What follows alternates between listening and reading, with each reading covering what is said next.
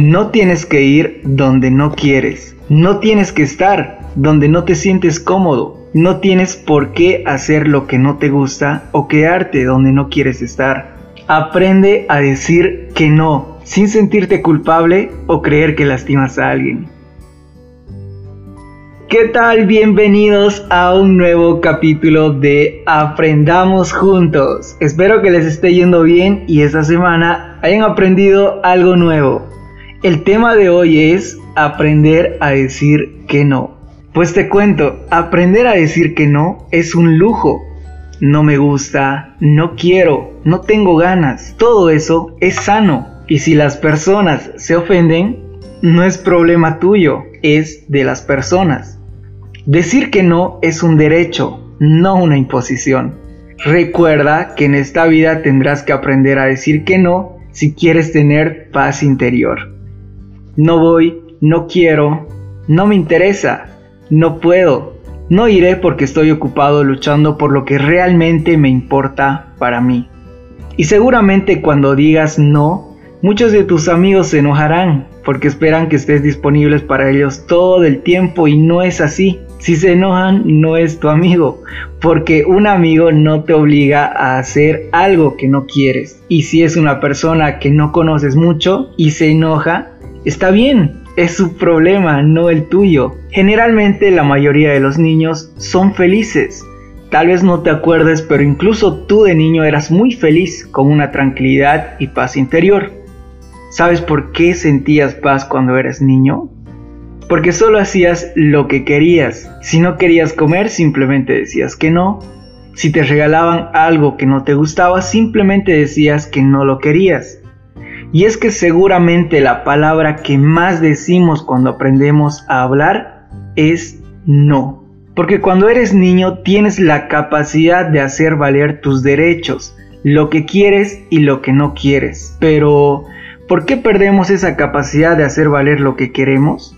Lo más probable es que las personas de nuestro alrededor, la familia, la sociedad, influyen a que nos importe la opinión de los demás y tengas miedo a defraudar o a ser rechazado por los demás. El miedo que hablamos en un capítulo anterior, te lo digo en mayúsculas.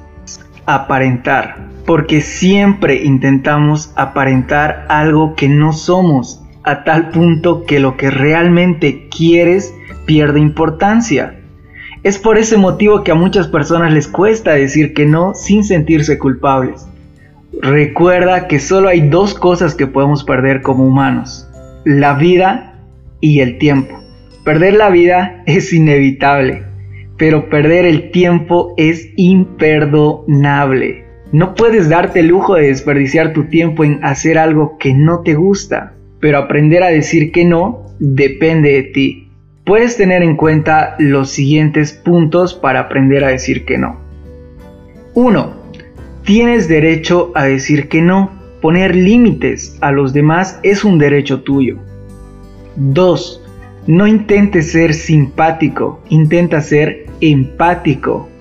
Tienes que saber que un no probablemente a la mayoría no le va a gustar, pero no tiene por qué importarte. Es responsabilidad de esa persona al escuchar tu respuesta si se siente bien o se siente mal.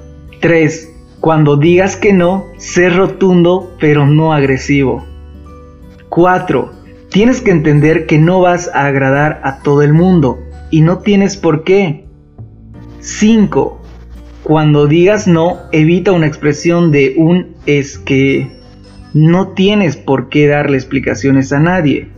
6. Y uno de los más importantes, primero respétate a ti mismo y los demás lo harán. Respétate priorizando lo que deseas y te gusta hacer por encima de lo que desean otras personas que hagas. Y recuerda que querer agradar a alguien es un desgaste enorme. Si intentas agradar a todos, lo único que conseguirás es agradarte menos a ti mismo. Y tú eres la persona más importante de tu vida. Y no se trata de ego, es quererse y respetarse a uno mismo. Este año, para mi cumpleaños, yo me regalé el no. Dejé de querer aparentar, querer tratar de agradar a todos, querer ayudar a todo el mundo, que como te comenté en un principio es imposible. Ahora yo sé que no tengo que ir donde no quiero, tampoco me tengo que quedar donde no quiero estar. El tiempo y la energía son los recursos más preciados y lamentablemente no son renovables todo el tiempo que empleamos en realizar algo que no queremos por el simple hecho de complacer a los demás es el tiempo que te faltará para hacer lo que realmente amas. Porque cuando le dices a algo que sí, le estás diciendo que no a otra cosa. Depende de ti a qué le dices que sí. Antes de continuar, no te olvides seguirnos en nuestras redes sociales para estar al tanto de todos los capítulos que publicamos cada semana. Continuamos. Practicar siendo asertivo te ayudará mucho, pero ¿sabes qué es la asertividad o ser asertivo? Pues te explico. Decimos que una persona es asertiva cuando es capaz de ejercer y defender sus derechos personales, como decir no, expresar desacuerdos, dar una opinión contraria y expresar sentimientos negativos sin dejarse manipular, como hace el sumiso, y sin manipular ni violar los derechos de los demás como hace el agresivo. La asertividad fortalece el amor propio y la dignidad. Para exigir respeto debo empezar por respetarme a mí mismo y reconocer aquello que me hace particularmente valioso, es decir, debo quererme y sentirme digno de amor. Si acepto pasivamente la injusticia o la ofensa, estoy admitiendo en los hechos que merezco ser tratado indebidamente. Decir que sí a todo y a todos demuestra tu baja autoestima y necesidad de aceptación, además de tu poca personalidad. Y pues algunos aspectos cognitivos que influyen o por el cual decimos que sí son los siguientes. Sentirnos culpables si no hacemos lo que nos piden el miedo al rechazo o intentar hacernos responsables de todo. Ya sé que tenemos buenas intenciones en querer ayudar a los demás, pero decirles a todos que sí no nos ayuda a nosotros mismos. Solo conseguirás frustrarte y agotarte físicamente y mentalmente.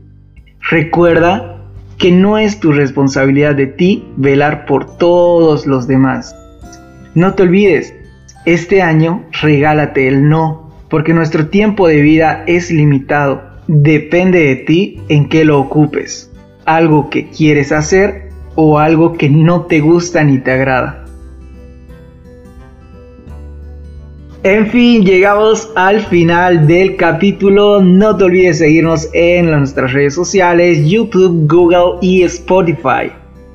Si quieres sugerir un tema, déjalo en un comentario o escríbeme en mis redes sociales y hasta un nuevo capítulo de Aprendamos Juntos.